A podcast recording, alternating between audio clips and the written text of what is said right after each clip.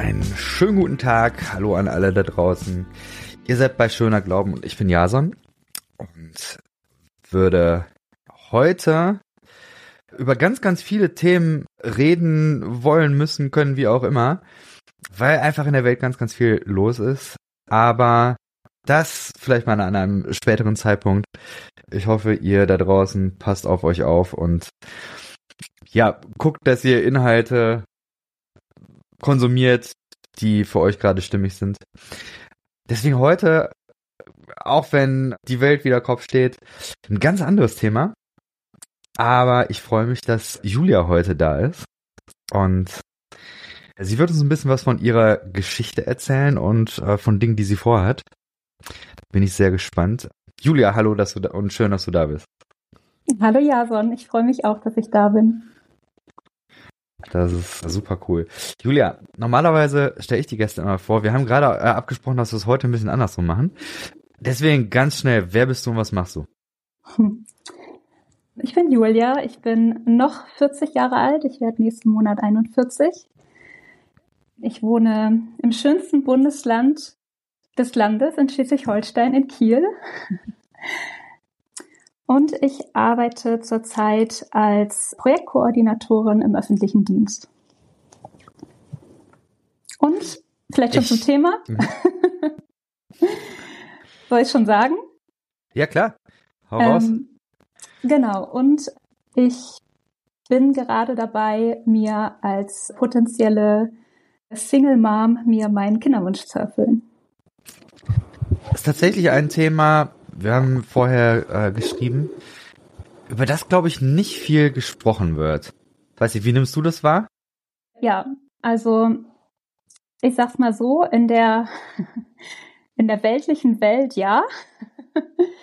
äh, da ist das durchaus Thema und also außerhalb von von christlichen Kontext habe ich auch schon ein paar Single-Mütter kennengelernt und da ist es relativ leicht, in Communities oder Netzwerke reinzukommen. Aber so christlichen Bereich ist das einfach kein Thema, über das öffentlich gesprochen wird. Ja. Und du selber hast aber einen christlichen Hintergrund, siehst dich als Christin. Und das heißt, das ist auch die Welt, wo du, wo du herkommst. Es oder wie sieht Welt, das bei dir aus? Aus der ich, oder wo ich herkomme, genau. Ich habe da durchaus eine Reise hinter mir in den letzten Jahren. Aber ich sag mal so, diese langjährigen Prägungen, die man da so mitbekommen hat, die wird man ja nicht so plötzlich los. Mhm. Auch wenn man zu anderen Überzeugungen und Einstellungen gelangt ist. Magst du uns da mal ein bisschen mit reinnehmen am Anfang? Was, was waren denn so diese Prägungen, die du mitbekommen hast? So, was ich, klassisches Familienbild, sowas in der Art. Genau. Also, ich bin so mit Anfang 20 in so fromme Kreise reingeraten. Mhm. wo einfach äh, sozusagen die Ehe und äh, die Kleinfamilie als das, als das Allerhöchste irgendwie galt, galten. genau, Sex vor der Ehe war natürlich absolut tabu. Ja, und im Grunde galt es von da an darauf zu warten, den Mann fürs Leben zu finden, um eine Familie gründen zu können. Und ich meine, mit Anfang 20, da hinterfragt man das noch nicht so sehr. Und ähm, ich meine, ich habe auch studiert, ich habe auch relativ lange studiert. Es war, ich sage jetzt mal so im lebenspraktischen Vollzug auch lange überhaupt gar kein Thema für mich oder noch ja. kein Thema, obwohl ich schon auch immer einen Wunsch nach Kindern und nach Familie hatte. Aber ich sag mal so, bis ich 30 war, war ich da relativ entspannt mit. Ja, und dann haben halt, naja, schon eigentlich so ab der Zeit, als ich Mitte 20 war, um mich herum immer mehr Menschen geheiratet, immer mehr Kinder bekommen. Ja, und irgendwann war ich eine der wenigen, die weder verheiratet war noch Kinder hatte. Also ich habe zwar jetzt auch noch ein paar wenige Single-Freundinnen, also auch im christlichen Kontext, die auch ja eben keinen Partner haben und keine Kinder haben, aber es ist wirklich die Minderheit. Und ja, und irgendwann habe ich mich dann gefragt, ob das eigentlich die,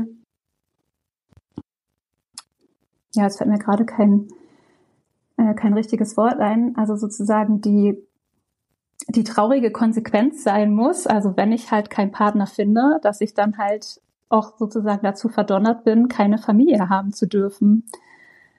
Und das war tatsächlich auch eine der ausschlaggebenden Fragen, die mich so in meine Dekonstruktionsphase hineingeführt haben. Dann habe ich in der Zeit auch noch diverse andere Dinge hinterfragt, aber also so diese, diese Fragen, also gar nicht so sehr theologische Fragen, sondern dass ich einfach gemerkt habe, dass bestimmte Dinge, wie sie mir vermittelt worden sind, in frommen Kreisen, wie sozusagen Leben funktioniert. Also du hast einen Wunsch oder hast ein Ziel und du musst Gott nur darum bitten und eines Tages wird, ja es, wird er es dir erfüllen. Das ging halt für mich nicht auf, weil ich meine, ich habe einfach sehr lange gewartet und sehr lange darauf gehofft und dafür gebetet und es ist einfach nichts passiert und ich denke mir so, okay, was ist das für ein Gott? der das manchen Menschen erfüllt und manchen nicht und nach welchen Kriterien verteilt er das? Das leuchtet mir irgendwie nicht ein. Wie hast du das in Gemeinde wahrgenommen? Also das Single-Dasein jetzt vor allen Dingen. Mhm. Ich glaube, der Tobias Feix und noch einige andere haben vor einiger Zeit eine Studie dazu rausgegeben. Mhm. Und da ging es unter anderem eben auch darum, wie Single-Sein in Gemeinde stattfindet oder nicht stattfindet. Äh, aber aus deiner Sicht mal, wie, wie hast du das erlebt? Also, ich habe mich jetzt nicht irgendwie benachteiligt gefühlt als Single, also in der Gemeinde, in der ich mich so die letzten 10, 15 Jahre aufgehalten habe, gab es sehr viele Singles, gab aber auch viele junge Familien, auch einige Senioren. Und da gab es eigentlich ein sehr gutes generationsübergreifendes Miteinander. Also, und trotzdem hatte ich das Gefühl, dass so die Ausrichtung schon einfach oft auf Familien lag. Oder dass es eben zum Beispiel auch in, in Predigten, wenn es irgendwie um lebenspraktische Beispiele ging, viel mehr irgendwie um um Familien ging oder um Herausforderungen, die sich irgendwie für, Familien darstellen, für Eltern mit kleinen Kindern und nicht so sehr, was man vielleicht einfach auch als Herausforderung als Single hat. Also, dass man A, eben auch ganz vieles alleine bewältigen muss. Hm. Und das sozusagen, naja, also, es gibt ja eben auch, also, ich glaube, die wenigsten Singles sind gewollt Singles. Ich glaube, die meisten wünschen sich schon Partner, aber ich denke einfach, dass manche damit besser zurechtkommen und manche halt weniger gut. Und ich hatte immer ein bisschen das Gefühl, dass, dass da so ein bisschen Hemmung besteht, das anzusprechen. Also was das halt eben auch für, für Schmerzen mit sich bringt, dieses Alleine sein. Also dass man da eigentlich immer versucht hat, so einen großen Bogen drum zu machen. Okay. So, das, das, okay, das hätte ich jetzt gar nicht gedacht. Ich hätte jetzt mehr so gedacht, dass man da so ein bisschen gönnerhaft vielleicht mit umgegangen ist, so nach dem Motto, ja, finden wir schade für euch, aber wir glauben mit euch daran, dass der Herr euch da auch genau, noch, äh, genau, aber ja. eben dann eben auch mal Fragen zu stellen, hey, wie geht's dir denn damit? Ja. Oder also diese Sehnsucht nach Gemeinschaft, die damit ja im Grunde auch einhergeht, mhm. dass die dann eben auch erstmal anderweitig dann vielleicht gestillt werden kann, indem man halt eben an dem Leben anderer Familien irgendwie teilhaben kann. Das wurde jetzt zum Beispiel von der Gemeinde nicht, nicht so sehr gefördert. Also das hing dann halt einfach immer an einzelnen Familien, wie sehr die das im Blick hatten oder ob ich halt mhm. persönliche Beziehungen zu Familien hatte. Aber dass das jetzt sozusagen mal aus der Gesamtgemeinde heraus dafür gesorgt wurde, dass sozusagen alle, alle Singles, die das gerne wollen, in irgendeinem Kontext von Familie irgendwie eingebettet zu sein, dass da irgendwelche Strukturen für geschaffen werden, das hat nicht stattgefunden. Hm. Ich kenne es aus ja eigener Geschichte und auch im Bekanntenkreis schon so, dass es da Gemeinden gab, die, wo viele Familien das, sage ich mal, auf den Blick hatten und da auch verschiedene Dinge gemacht haben, irgendwie angrenzende Wohnungen für Singles vermietet haben und dann so eine so ein bisschen so erweiterte Familie dann da als Lebensmodell. Das das habe ich schon wahrgenommen. Also Strukturen von der Kirche eher weniger. Ich glaube, das ist sehr stark auch immer darauf abgezielt gewesen, dass junge Leute irgendwie dann Partner finden können. Aber so andere Lebenskonzepte, das ist tatsächlich etwas, das wäre mir jetzt auch so neu, dass da Gemeinden da in so eine Richtung denken. Fände ich aber spannend, das mal als Impuls mal ausgesprochen zu haben. Ja, finde ich gut. Ich habe mich gefragt, du bist jetzt in diesem eher klassischen Familienmodell aufgewachsen oder reingewachsen. Jetzt auch was, was Gemeinde angeht. Ich meine, es ist ja letztendlich Gesellschaft äh, in Deutschland, ja. Also das ist ja, ja, sehr stark von diesem Social Script dahingehend. Äh, die werden, diese Lebensform wird steuerlich begünstigt und eigentlich oh. sehr, sehr viel ja, das ist irgendwo das traditionelle Familienbild, was ja auch politisch irgendwo sehr stark gewollt wird. Ich habe mich aber gefragt, Du hast gerade schon gesagt, dass du eine Reise hinter dir hast.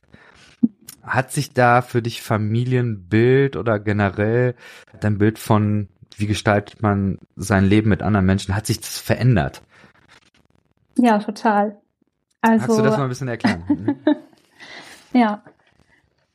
Naja, also zum einen natürlich aus meinen eigenen Überlegungen heraus. Also ich habe halt vor ungefähr sieben bis acht Jahren eben angefangen, darüber nachzudenken, ob das für mich eine Option sein könnte, äh, mir meinen Kinderwunsch alleine zu erfüllen, wenn ich keinen Partner finden sollte.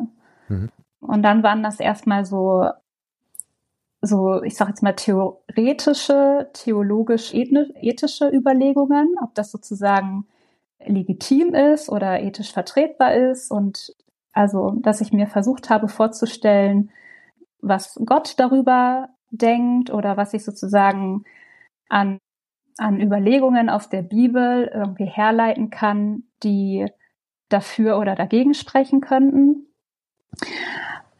Und genau, und dann eben so in dieser Beschäftigung auch mit, mit der Bibel, wie da sozusagen Familie dargestellt ist, zu entdecken, dass sozusagen unser Kleinfamilienmodell, unser westliches, also herzlich wenig mit Familie in der Bibel zu tun hat. Also den Begriff Familie gibt es in dem Sinne ja auch gar nicht in der Bibel, wie ich in jüngster Zeit gelernt habe.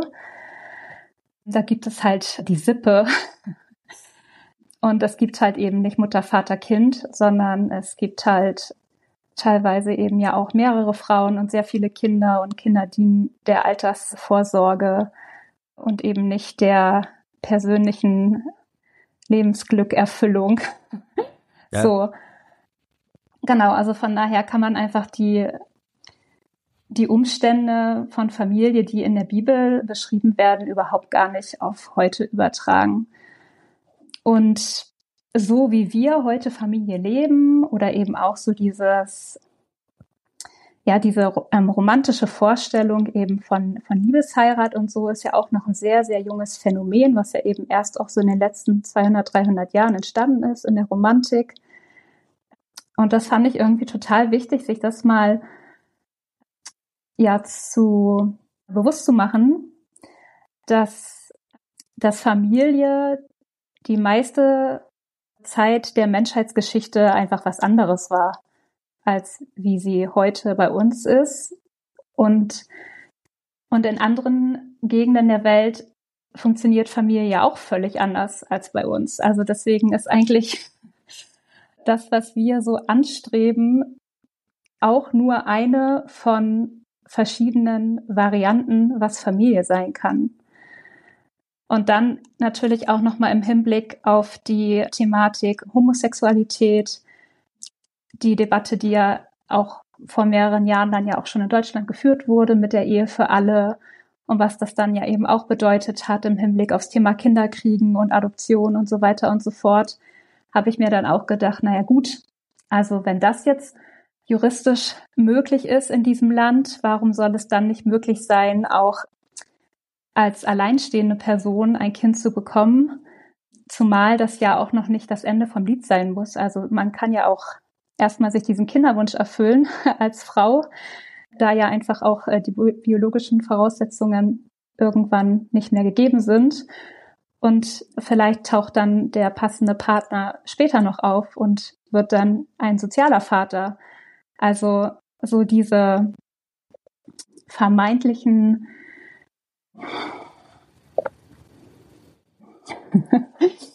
wie sagt man am besten, Kausalitäten sozusagen voneinander zu trennen. Also zu sagen, erst Mann, erst heiraten, dann Kinder kriegen. Warum kann es nicht auch andersrum sein? Ja, das ist nachvollziehbar. Aber würdest du denn sagen, dass für dich dann das Idealbild das gleiche geblieben ist? So nach dem Motto, es wäre schon perfekt, Kind, Vater, Mutter? Oder wie siehst du das? Nee, ich würde sagen, das ist ein Modell von vielen. Also ich finde das grundsätzlich nicht, nicht verkehrt, aber ich glaube nicht, dass ein Kind zwangsläufig mit einem Vater und einer Mutter aufwachsen muss, sondern in erster Linie von Menschen, die dieses Kind lieben und die für dieses Kind da sein möchten und sich halt um dieses Kind kümmern möchten und sich dieses Kind gewünscht haben. Das ist in meinen Augen viel, viel wichtiger als die biologischen Geschlechter dieser Fürsorgeperson. Ich merke, dass ich über diesen Begriff auch Kinderwunsch sehr stark gestolpert bin bei dem, was du so erzählt hast. Weil ich glaube, dass Kinderwunsch vielleicht gar nicht immer Antrieb sein muss, um Kinder zu kriegen. Ich glaube, das ganz oft ja auch so ein, also Social Script, ne? Das einfach so ein bisschen das Umfeld das so vorgibt, dass man das gar nicht so sehr sich überlegt, sondern es ist einfach ganz klar, ja, in Purity Culture dann noch sehr stark so, ja, wenn du Sex haben willst, dann musst du halt heiraten. Also heiraten Menschen. Und wenn du dann verheiratet bist, ja, dann ist eben auch klar, irgendwann kriegst du Kinder.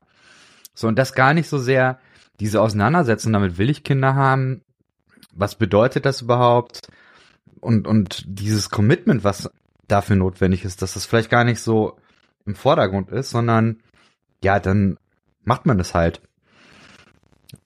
Was es gab mal bei, ich habe das bei dieser Doku, dieser Antifeminismus-Doku vor einiger Zeit, ich weiß nicht, ob du die wahrgenommen hast, da hat die Mia Friesen hat auf diesen Hashtag Regretting Motherhood ähm, aufmerksam gemacht. Mhm.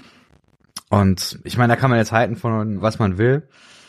Ich glaube aber, dass, dass das schon ein Punkt ist, die Frage, habe ich jetzt einen Kinderwunsch und habe mich damit auseinandergesetzt oder folge ich eigentlich einem Social Script, was mir vorgelebt wird? Jetzt ja, würde mich interessieren, absolut. wie ist das bei dir? naja, also natürlich ist das auch ein Skript, mit dem ich aufgewachsen bin. Aber ich habe mich eben, wie gesagt, jetzt über viele Jahre damit sehr bewusst auseinandergesetzt, wie ich das für mich handhaben will unter den gegebenen Voraussetzungen und was für mich tatsächlich eine sehr, sehr ausschlaggebende Frage war, warum ich mich dann jetzt eben auch für diesen Weg entschieden habe, war die, was ich sozusagen in der Rückschau auf mein Leben mehr bedauern würde, wenn ich keinen Partner hm. gefunden hätte oder wenn ich keine Kinder bekommen hätte oder es nicht wenigstens versucht hätte, Kinder zu bekommen. Und da war für mich ziemlich schnell klar, dass ich es mehr bedauern würde, wenn ich keine Kinder hätte oder kein Kind. Ja, weil das einfach ein sehr, sehr starker Wunsch ist. Ich habe schon früh in meinem Leben angefangen, mich um kleine Kinder zu kümmern als Babysitterin. Mit 15 habe ich damit angefangen und habe das eigentlich über die letzten 25 Jahre immer gemacht, mich um Kleinkinder von meinen Freunden gekümmert und habe einfach einen sehr guten Zugang auch zu Kleinkindern und ja, verbringe einfach super gern Zeit mit Kindern und ja, die Kinder sind gerne mit mir zusammen. und ich finde, es gibt eigentlich also für mich persönlich kaum was Erfüllenderes, als mit Kindern zusammen zu sein, weil ich finde, dass die einen auch total ins Hier und Jetzt holen. Mhm. Ganz viele andere Sorgen und Themen sehr, sehr relativierend dastehen lassen und irgendwie einem bewusst machen, was irgendwie wirklich wichtig ist im Leben. Du hast dir jetzt vorgenommen, dass du das Ding selbst in die Hand nimmst und dir den Kinderwunsch erfüllst. Was hast denn du jetzt konkret mhm. vor? Wie soll das laufen? Ja, also ich habe es nicht nur vor, sondern ich bin eigentlich mittendrin. Mhm.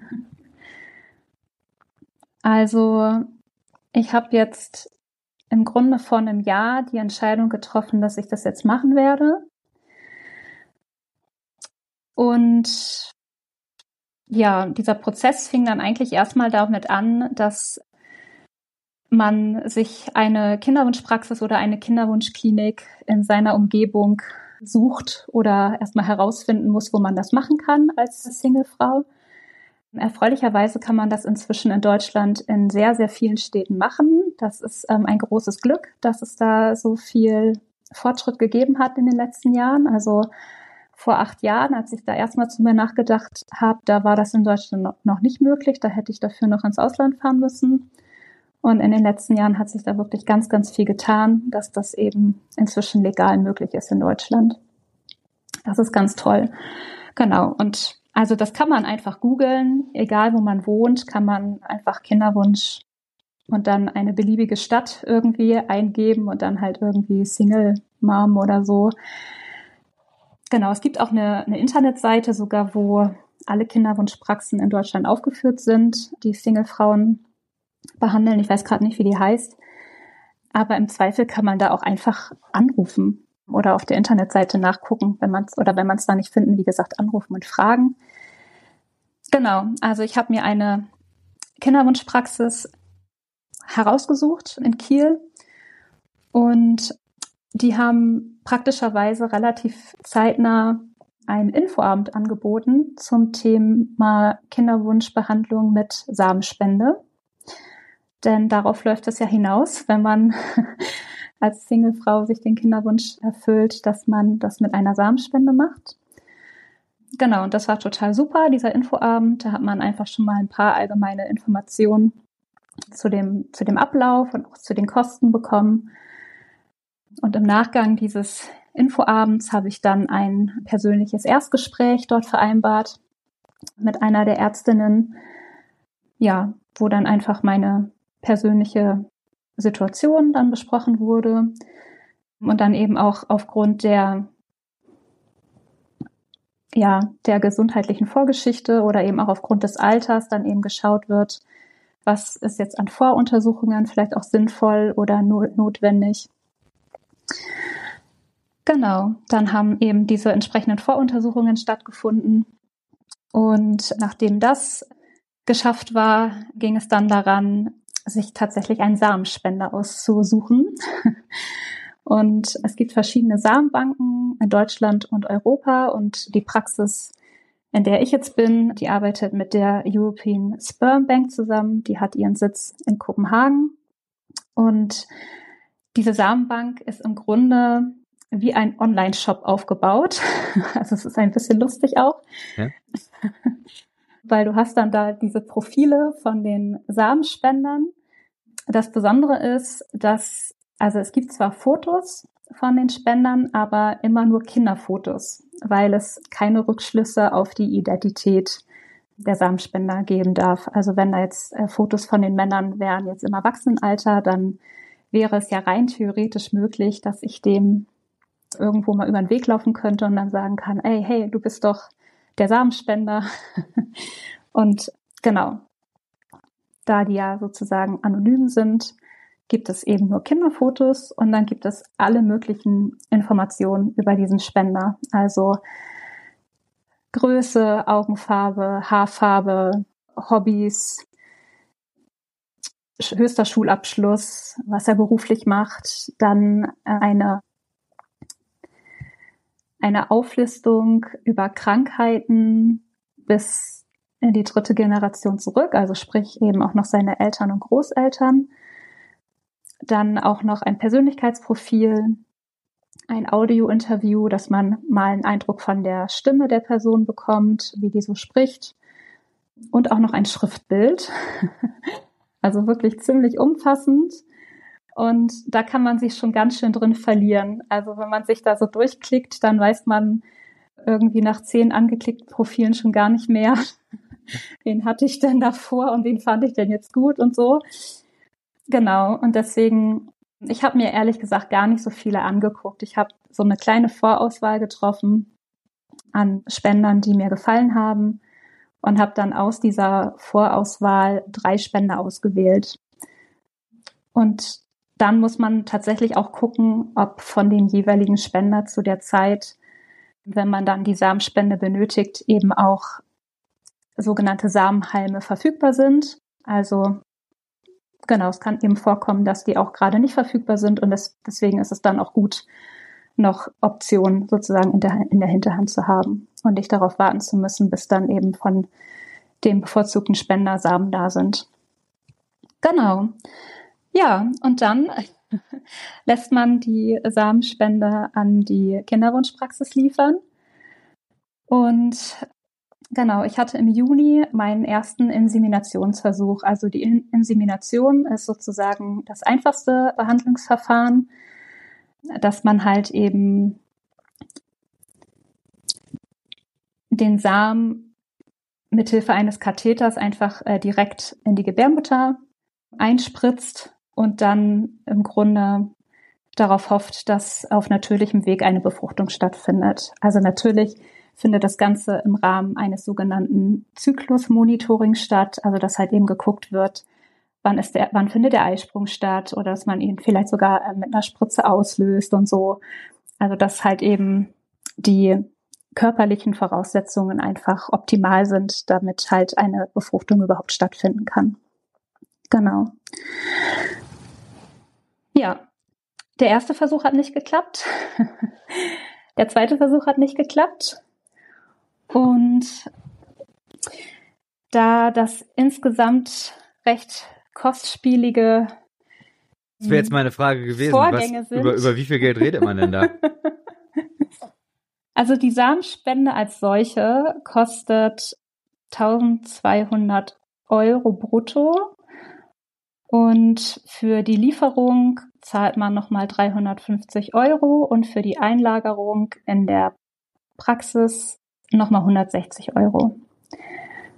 Also so knapp 2000 Euro pro Samenspende. Und dann kommen noch die Behandlungskosten hinzu. Und die sind privat zu zahlen oder übernimmt das eine Genau. Krankenkasse? Ja. Nee, Hm? also für alleinstehende Frauen zahlt da die Krankenkasse leider gar nichts, was ich tatsächlich auch hochproblematisch finde.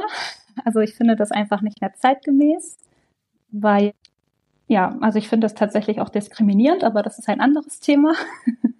Ja, aber gehört ja auch hier hin. Ähm, Äh, wie, aber- weißt, wie ist es denn Ja. äh, für Paare? Also die, genau. die Paare müssen verheiratet sein, damit Ja. sie eine Kinderwunschbehandlung anteilsmäßig finanziert bekommen Mhm. von der Krankenkasse. Die Frau darf wiederum nicht älter als 40 sein bei Mhm. Beginn der Kinderwunschbehandlung. Und es müssen halt eben auch bestimmte gesundheitliche Voraussetzungen eben auch gegeben sein und eben auch ähm, Erfolgsaussichten bestehen. Und das ist wiederum der Vorteil als, als Selbstzahler, dass man diese ganze sich diese ganze Auseinandersetzung mit der Krankenkasse im Vorfeld nicht hat. Ne? Also da muss man das ja auch alles erst einreichen, dann muss das alles erst bewilligt werden. Also das zieht sich dann noch mal zusätzlich lange hin. Und ich konnte dann halt einfach loslegen. Das ist dann wiederum der Vorteil, wenn man es selbst bezahlt. Aber grundsätzlich finde ich es nicht fair, weil es ist halt einfach inzwischen Realität, dass das sehr viele Frauen notgedrungen machen, weil sie einfach keinen Partner gefunden haben. Und genau, und dahinter steht ja letztendlich dann auch die politische Frage, wer in diesem Land hat das Recht, ein Kind zu, zu bekommen. Ja, genau. Ja, aber jetzt nochmal ähm, zu meiner Behandlung. Also Ja, genau, ja, die mhm. ersten beiden Inseminationen haben nicht geklappt. Und dann habe ich mir im Sommer zusammen mit meiner Ärztin überlegt, ob es nicht sinnvoller sein könnte, jetzt mit den Inseminationen aufzuhören und dann tatsächlich eine IVF, also eine In-vitro-Fertilisation, Schrägstrich künstliche Befruchtung in Betracht zu ziehen, weil da die Erfolgsaussichten ein bisschen höher sind und weil man halt eben auch bei der Insemination letztendlich auch nicht weiß, wie die Eizellqualität ist, wenn man halt einen Eisprung hat Mhm. oder ob es überhaupt einen Eisprung gibt.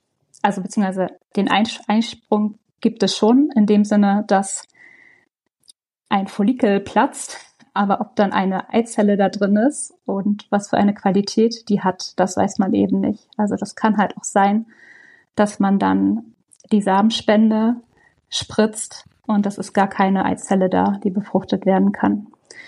Das ist dann wiederum der Vorteil an der In-vitro-Fertilisation, die von der Behandlung her halt aber ein bisschen aufwendiger und noch kostspieliger ist.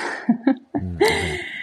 also die geht halt einher mit einer Hormonbehandlung. Über einen Zeitraum von ungefähr zehn Tagen spritzt man sich halt Hormone, weil man halt erreichen will, dass mehrere Follikel heranreifen, so dass man dann eben bei der sogenannten Eizellentnahme möglichst viele Eizellen gewinnen kann. Genau. Und die werden dann eben im Labor befruchtet, also im Sinne von, dass halt die gewonnenen Eizellen und der Spendersamen nebeneinander gelegt werden in der Petrischale und dann halt eben auch eine natürliche Befruchtung stattfinden soll. Im besten Falle. Genau, und das ist tatsächlich, also habe ich das tatsächlich gerade hinter mir. Letzte Woche ist das passiert.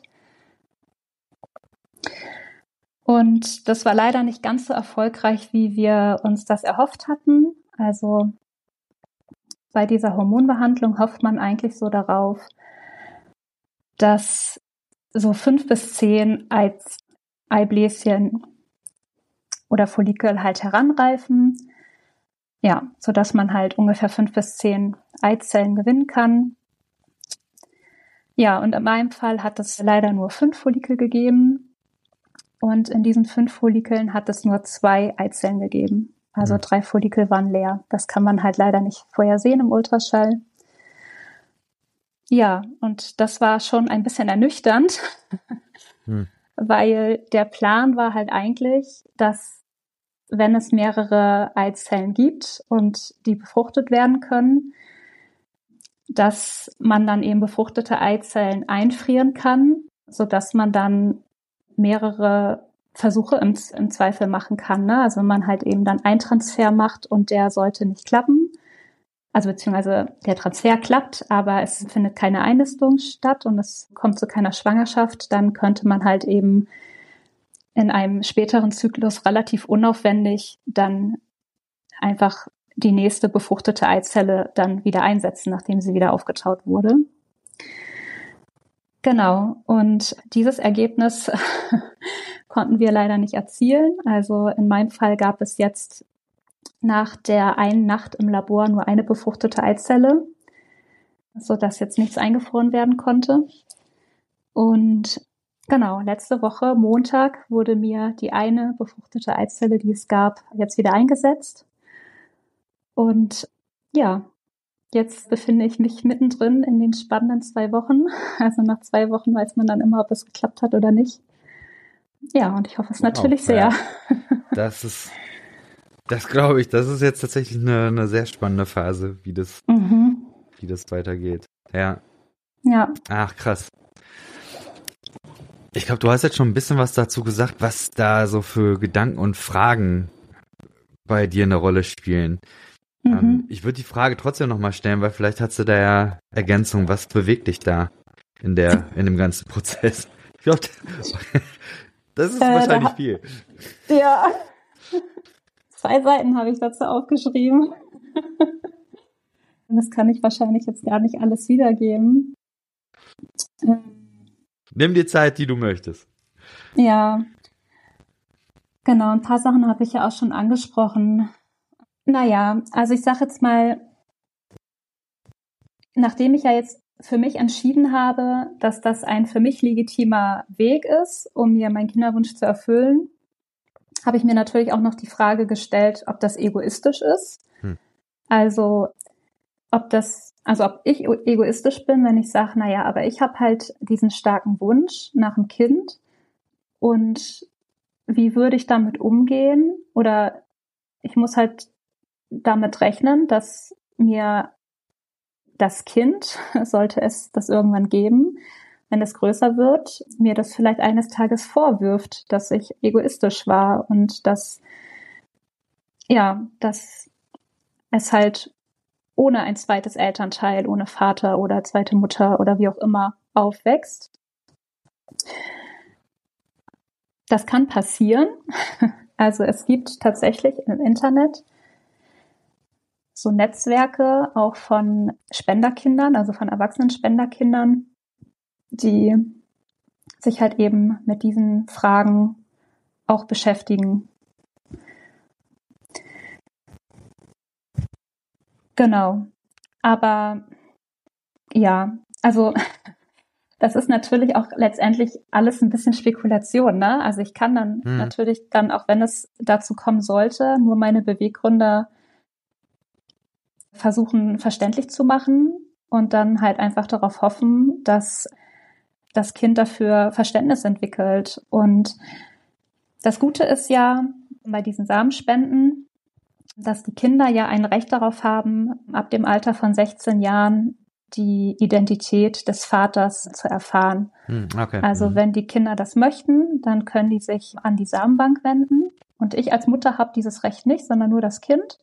Dann kann man sich an die Samenbank wenden und eben sagen, ich würde gern wissen, wer mein Vater ist, also mein biologischer Vater. Und also den Namen kriegen die Kinder, wenn ich das richtig weiß, auf jeden Fall mitgeteilt. Und dann wäre es auch möglich, dass eben dann die Samenbank die den Spender kontaktiert und sagt, hier, ähm, da ist ein Kind von dir, das würde dich gerne kennenlernen. Stehst du dafür zur Verfügung, ja oder nein? Und das darf dann aber der Samenspender in der jeweiligen Situation entscheiden, ob er das dann möchte oder nicht. Was steht denn dann in der Geburtsurkunde? Unbekannt, oder? Hm? Ja, okay. Genau. Okay. Ja. Ja. Aber nochmal zu der Frage egoistisch. Ich habe mir gerade mhm. die Frage gestellt, was würden denn Eltern da sagen? Also Vater und Mutter. Also den könnte man die Frage ja genauso stellen. Ja.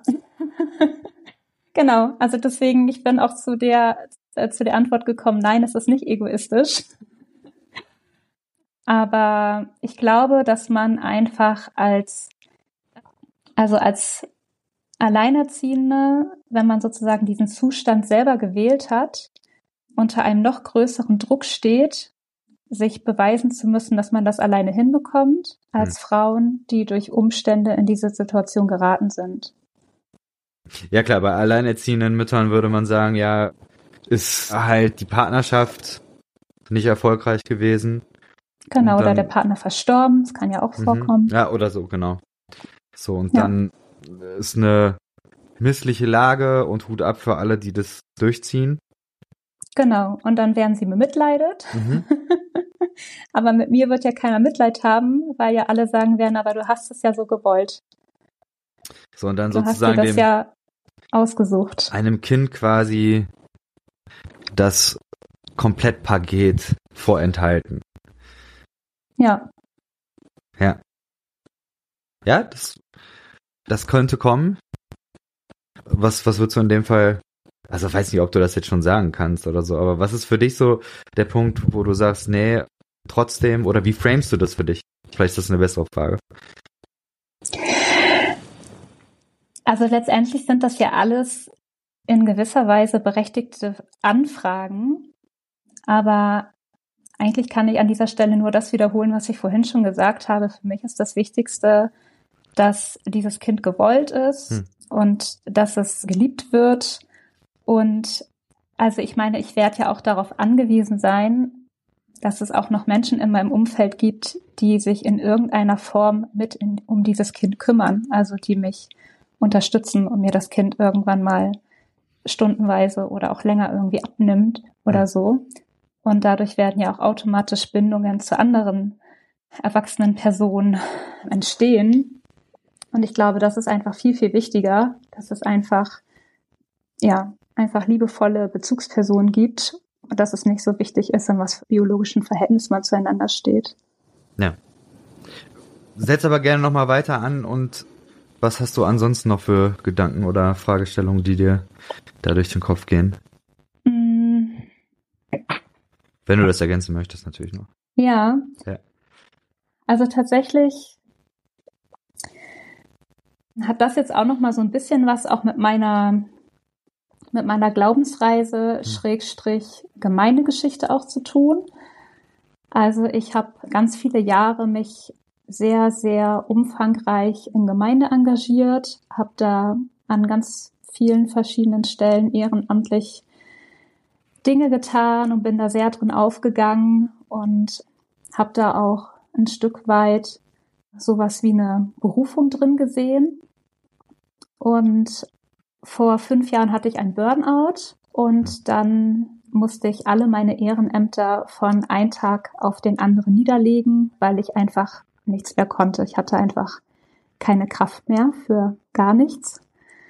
Und das war sehr, sehr schmerzhaft, diese Dinge loszulassen, in die ich mich so leidenschaftlich investiert hatte. Und ich hatte eben auch viele Dinge aufgebaut in der Gemeinde und konnte dann im Grunde dabei zusehen, wie innerhalb kurzer Zeit die Dinge, die ich aufgebaut habe, wieder in sich zusammengefallen sind oder nicht so fortgeführt worden sind, wie ich mir das gewünscht hätte. Und mein Umgang zu dieser Zeit damit war, dass ich Abstand brauchte zu der Gemeinde. Also zum einen musste ich ja auch erstmal wieder gesund werden und so. Und aber auch nachdem es mir dann gesundheitlich besser ging und ich wieder so, ja, hin und wieder mal äh, in die Gemeinde gegangen bin, habe ich gemerkt, ich kann das gerade nicht. Also das, ja, macht emotional zu viel mit mir, sozusagen das zu sehen und nicht mehr involviert zu sein. Und mit diesem Burnout und mit diesem, ich lege alle meine Ehrenämter nieder, ist auch so eine, so eine Vision von einer Berufung auch geplatzt. Also ich hatte eigentlich das Bild davon, dass ich für eine bestimmte Aufgabe in dieser Gemeinde die richtige sein könnte und habe eigentlich sozusagen darauf gewartet, bis auch die Rahmenbedingungen dafür gegeben sind, also sowohl strukturell als auch im Hinblick auf eine angemessene Vergütung und so weiter und so fort. Ähm, das war auch im Werden, aber es hat sich halt ewig hingezogen und ich habe mich da auch sehr hingehalten gefühlt. Und das habe ich dann auch losgelassen, zwangsläufig. Und seitdem hat sich mir dann eigentlich auch die Frage gestellt, okay, wofür lebe ich eigentlich? Mhm. Und ich habe zwar sehr, sehr viele Interessen und ich kann auch vieles ziemlich gut, aber ich tue mich schwer, äh, damit irgendwie die eine Sache zu finden oder mich für die eine Sache wieder neu zu begeistern oder ich habe einfach keine Leidenschaft mehr für das eine große Thema, wo ich sagen würde, dem verschreibe ich jetzt mein Leben. So. Und das war schon auch irgendwie eine wesentliche Erkenntnis, dass ich gemerkt habe, okay, ich glaube, Gemeinde und damit sozusagen auch der Ort, von dem ich geglaubt habe, hier bin ich richtig, hier gehöre ich hin, hier will ich irgendwie auch beruflich wirksam sein, der war plötzlich nicht mehr da. Und genau, und in diesem Zusammenhang ist dann halt einfach dieser Wunsch nach einem eigenen Kind einfach nochmal sehr viel größer geworden, weil ich dann einfach auch gemerkt habe, ich bin jetzt fast 40, also ich meine, jetzt inzwischen bin ich 40, aber auf diesem Weg dahin, ne, so ich mhm. bin jetzt fast 40, ich habe jetzt fast 40 Jahre irgendwie für mich gelebt, ich habe ganz viele tolle Sachen schon machen dürfen und habe auch ein Stück weit auch schon Dinge hinterlassen dürfen durch mein Tun, aber das ist eigentlich jetzt nicht mehr das, worauf ich mich in den nächsten 10, 15, 20 Jahren irgendwie fokussieren will. Also es ist mir einfach nicht wichtig genug. Und stattdessen ist es mir wichtig, ja, einfach ein neues Leben in die Welt setzen zu dürfen und in dieser Hinsicht etwas zu hinterlassen und einen Menschen durchs Leben begleiten zu dürfen und diesen Menschen prägen zu dürfen. Ja, und also dadurch sozusagen auch eine neue eigene Bedeutsamkeit sozusagen zu bekommen. Du hast vorhin ja auch das Umfeld angesprochen, das dafür notwendig ist. Ich mhm. weiß nicht, hast du da mit Leuten schon drüber geredet? Und wenn ja, wie, wie ist denn da die Reaktion so? Mhm. Ja, also es wissen eigentlich fast alle meine Freunde davon. Und viele kannten auch schon meine Überlegungen. Also die habe ich auch schon vor Jahren in meine Überlegungen einbezogen und habe das teilweise mit denen eben auch besprochen. Also das war eben auch wichtig für mich, da mit anderen Menschen drüber zu sprechen. Ja, wie gesagt, ob das überhaupt ein, ein legitimer Weg ist. So. Ich glaube, wenn ich das die ganze Zeit nur mit mir ausgemacht hätte, weiß ich gar nicht, ob ich da so vorwärts gekommen wäre. Genau. Und äh, wie gesagt, also alle oder fast alle meiner nahestehenden Freunde wissen davon, dass ich das jetzt mache. Und die stehen eigentlich auch alle total hinter mir, finden das gut, finden das super mutig. Ich habe das große Glück, dass mir eine Freundin sogar ähm, das Geld geliehen hat für diese Behandlung, weil ich das selber gar nicht habe. Und ja, also ohne diesen Rückhalt meiner Freundinnen könnte ich das nicht machen. Also gerade jetzt diese IVF, also dieses letzte Wochenende nach der Einzelentnahme, das war echt ein ganz schön krasses emotionales Durcheinander, weil ja einfach auch noch, noch gar nicht klar war, wie das dann am Ende ausgeht. Also wenn ich an dem Wochenende meine Freundin nicht gehabt hätte, das wäre echt hart gewesen. Hm. Ja. ja. Ja, das glaube ich. Genau. Das glaube ich. Ich glaube, das ist ja, also jetzt mal Finanzen, aber da, da gehst du ja eine extrem krasse Herausforderung an. Mhm. Ich habe da vorhin noch mal so ein bisschen auch noch mal mich eingelesen, so typische Schwierigkeiten von Alleinerziehenden. Da wird dann genannt eben ja Spannungsverhältnis von Beruf und Zeit mit Kind, Betreuungsplatz, so, man braucht vielleicht flexible Arbeitszeiten, die Gefahr der Arbeitslosigkeit, Gefahr der Verarmung tatsächlich auch, psychische Überlastung, Stress, so, und die Liste ließ sich wahrscheinlich noch weiterführen. So, da machst du dir ja auch Gedanken drüber. Und ich würde dich mal fragen wollen, was macht denn das mit dir? Ja, also tatsächlich mache ich mir da nicht so viele Gedanken drüber. Also in der Theorie ist mir das natürlich klar, dass das herausfordernd wird. Und auf der anderen Seite wird es auch nicht sehr viel herausfordernder als für andere Eltern auch. Also die stehen ja vor ähnlichen Herausforderungen. Klar, es ist immer einfacher, wenn man zu zweit ist und wenn, also gerade im Hinblick auf den Beruf, wenn irgendwie der eine seinen Job verliert, dann ist das nicht gleich so existenzbedrohend, wie wenn man alleine ist. Und auf der anderen Seite leben wir in einem sehr, also global gesehen, sehr, sehr guten Sozialstaat. Also wenn man das irgendwo machen würde, also dann in Deutschland. Im, naja, im Sinne von, also nicht, dass ich das jetzt nicht, dass ich das anvisiere. Also ich war auch hm. schon arbeitslos und ich war auch schon von Hartz IV abhängig. Das war nie lustig. Hm aber letztendlich dir passiert ja nichts. Also dir wird deine Miete gezahlt, du hast Geld, um dir was zu essen zu kaufen, du kriegst Kindergeld. Also für das Nötigste wird irgendwie immer gesorgt sein. Da mache ich mir irgendwie nicht so viele Sorgen drum. Also ich gehe davon aus, dass das Geld immer knapp sein wird. Hm. Aber das war es in den letzten 20 Jahren meines Lebens auch schon. Also von daher, das ist ein Zustand, der mir sehr vertraut ist. Hm. Und ich glaube, dass das für ein Kind zumindest in den ersten Lebensjahren nicht so wichtig ist. Also natürlich möchte ich nicht, dass das Kind in Armut aufwächst mhm. und dass man irgendwie bestimmte Wünsche und Bedürfnisse nicht erfüllen kann. Aber ich finde, das ist jetzt so weit in die Zukunft vorausspekuliert, das weiß ich einfach nicht, wie sich das entwickelt. Hm. Also ich, ich kann eigentlich nur das erste Lebensjahr überblicken, dass ich weiß, ich kann 14 Monate in Elternzeit gehen und ich werde mich nach der Geburt des Kindes sofort darum kümmern müssen, einen Kita-Platz zu bekommen. Da wird man ja dann wiederum als Alleinerziehende bevorzugt. Das ist dann wiederum das große Glück. Und da denke ich mir, da wird es dann schon was geben. Also irgendwo in dieser großen Stadt wird es dann schon einen Kita-Platz geben für dieses Kind, so dass ich das dann auch mit einem Job werde vereinbaren können und alles andere wird sich zeigen.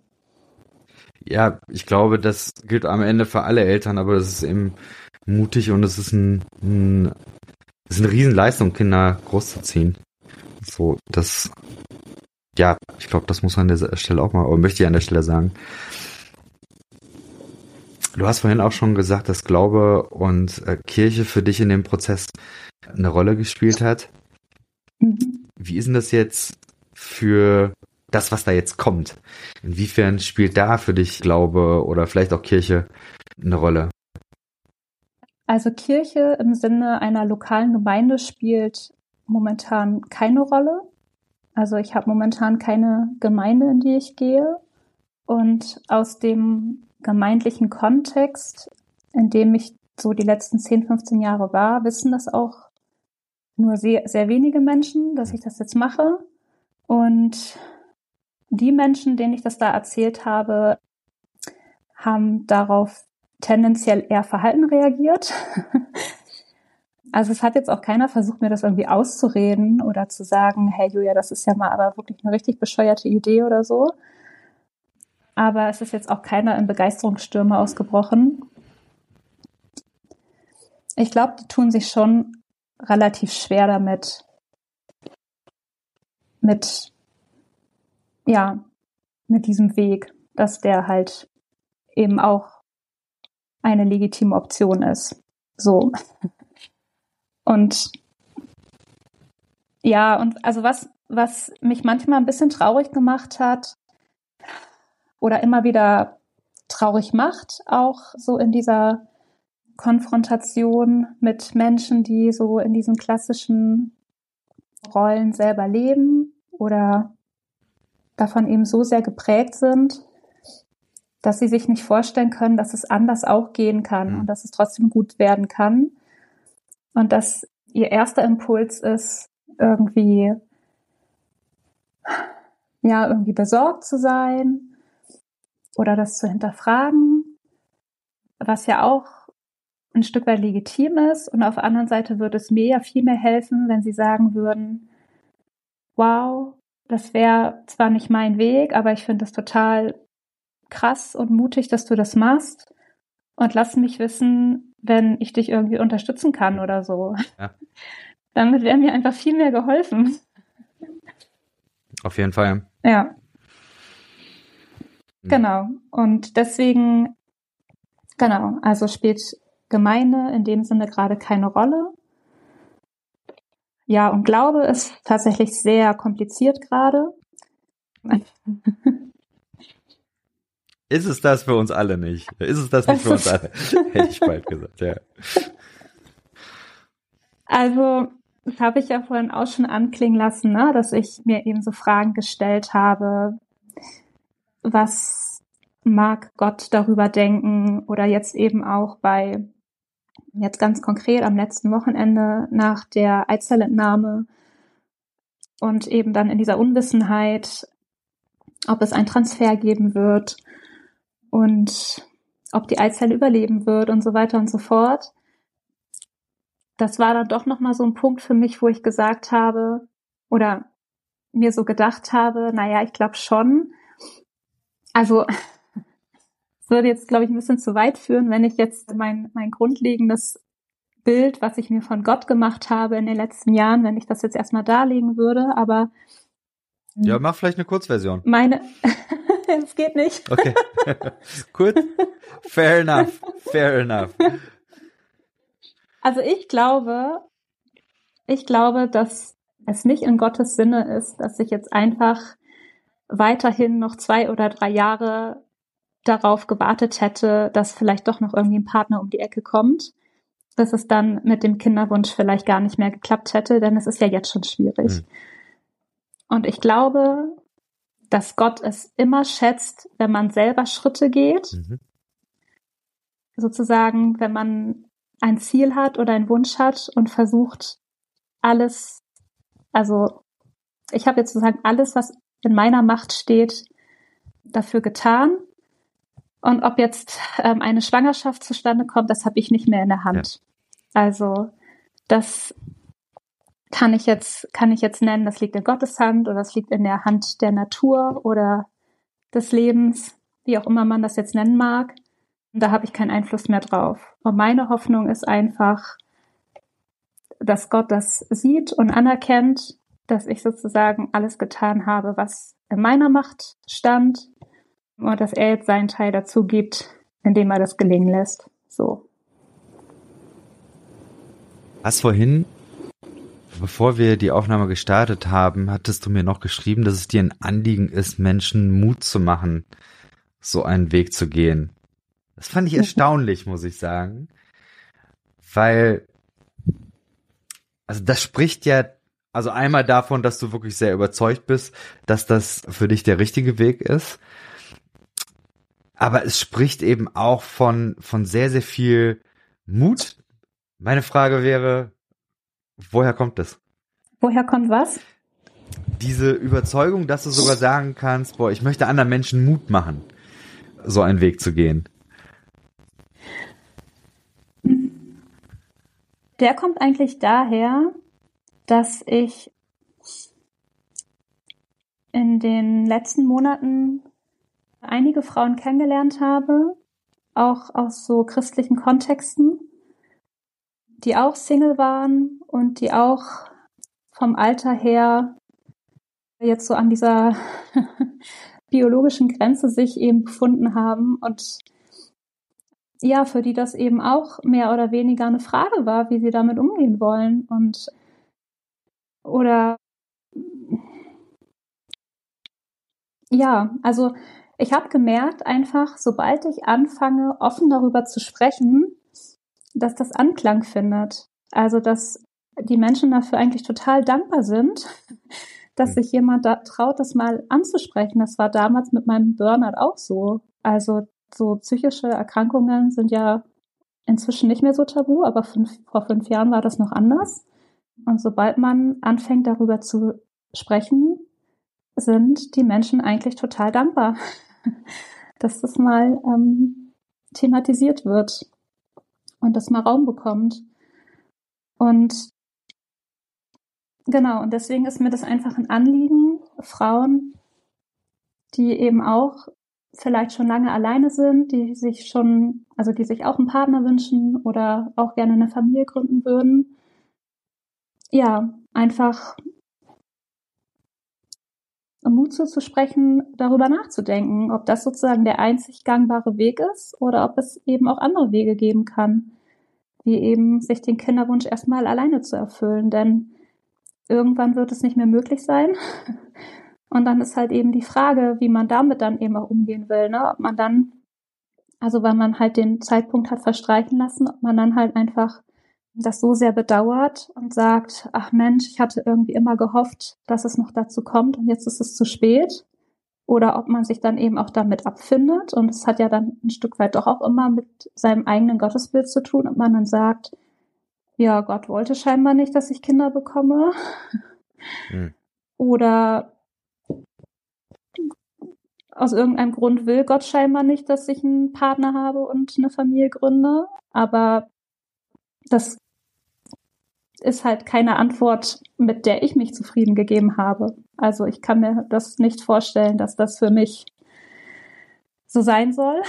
Und, das, und ich kann mir das auch nicht vorstellen, dass das für andere Frauen so sein soll. Also das ist irgendwie eine traurige Realität unserer Zeit, dass es einfach schwieriger geworden ist, dass Menschen zueinander finden, die gut zueinander passen.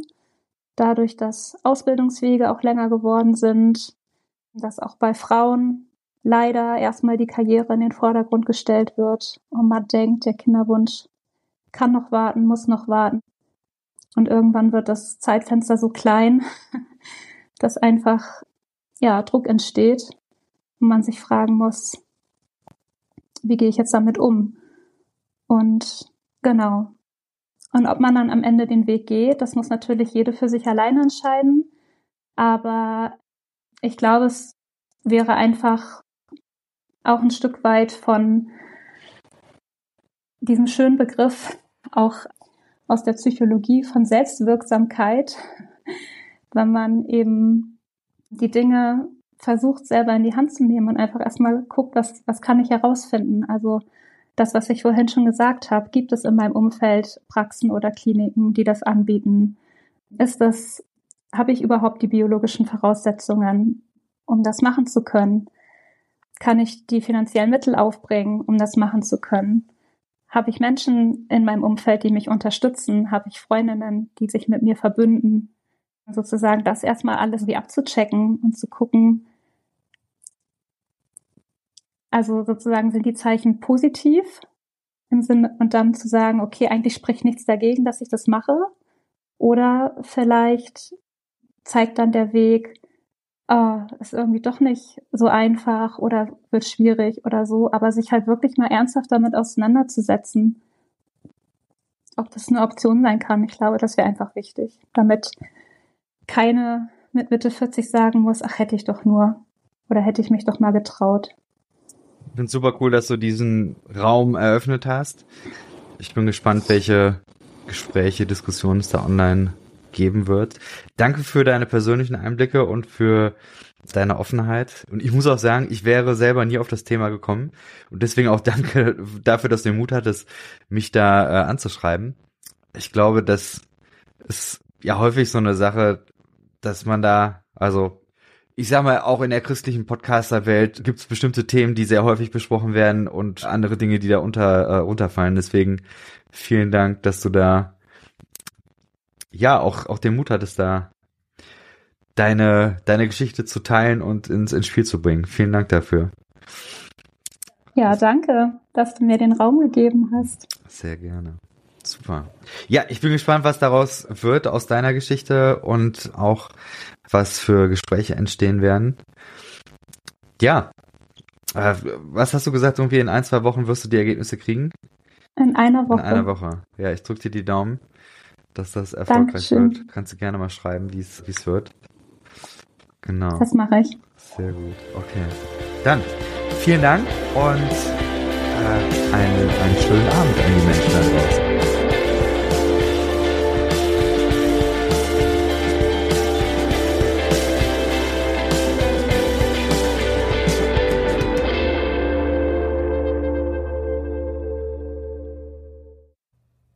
Dieser Podcast ist Teil des Ruach Jetzt Netzwerks.